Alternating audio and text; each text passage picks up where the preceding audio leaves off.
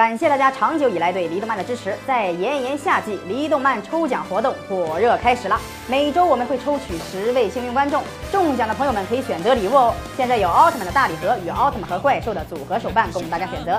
只要您关注黎动漫头条号，多多点赞、留言、转发，就可以参与抽奖哦。看得越多，几率越大，多多礼物等你来拿。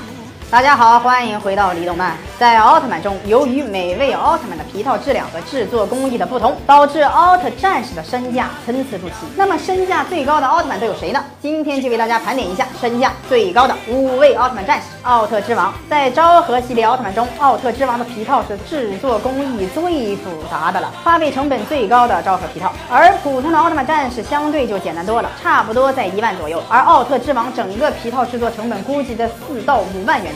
欧布奥特曼，欧布奥特曼是新生代奥特曼，他的皮套得到了很大的改进，与演员的身材和比例更加的结合，外观也更加的有特色。由于形态多，所以皮套很多，总的算下来，估计得投入几十万之多呢。尤其是暗耀形态那个皮套，肯定是最贵的。捷德尊皇形态，之前新生代奥特曼捷德在剧中一共出现五种形态，其中尊皇形态的皮套最炫酷，所以制作成本非常的高，大家一看就能看出来，非常的豪华端庄。成本估计也得十几万人吧。诺亚。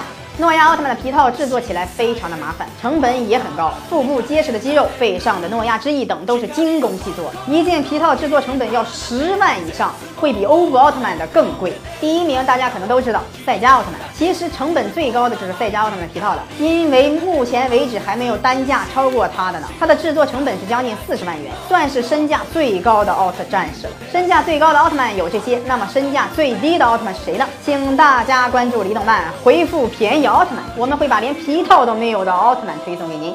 快看看有史以来最便宜的奥特曼是谁吧！四十年沧海变桑田，看新疆李奶奶把戈壁滩变成良田。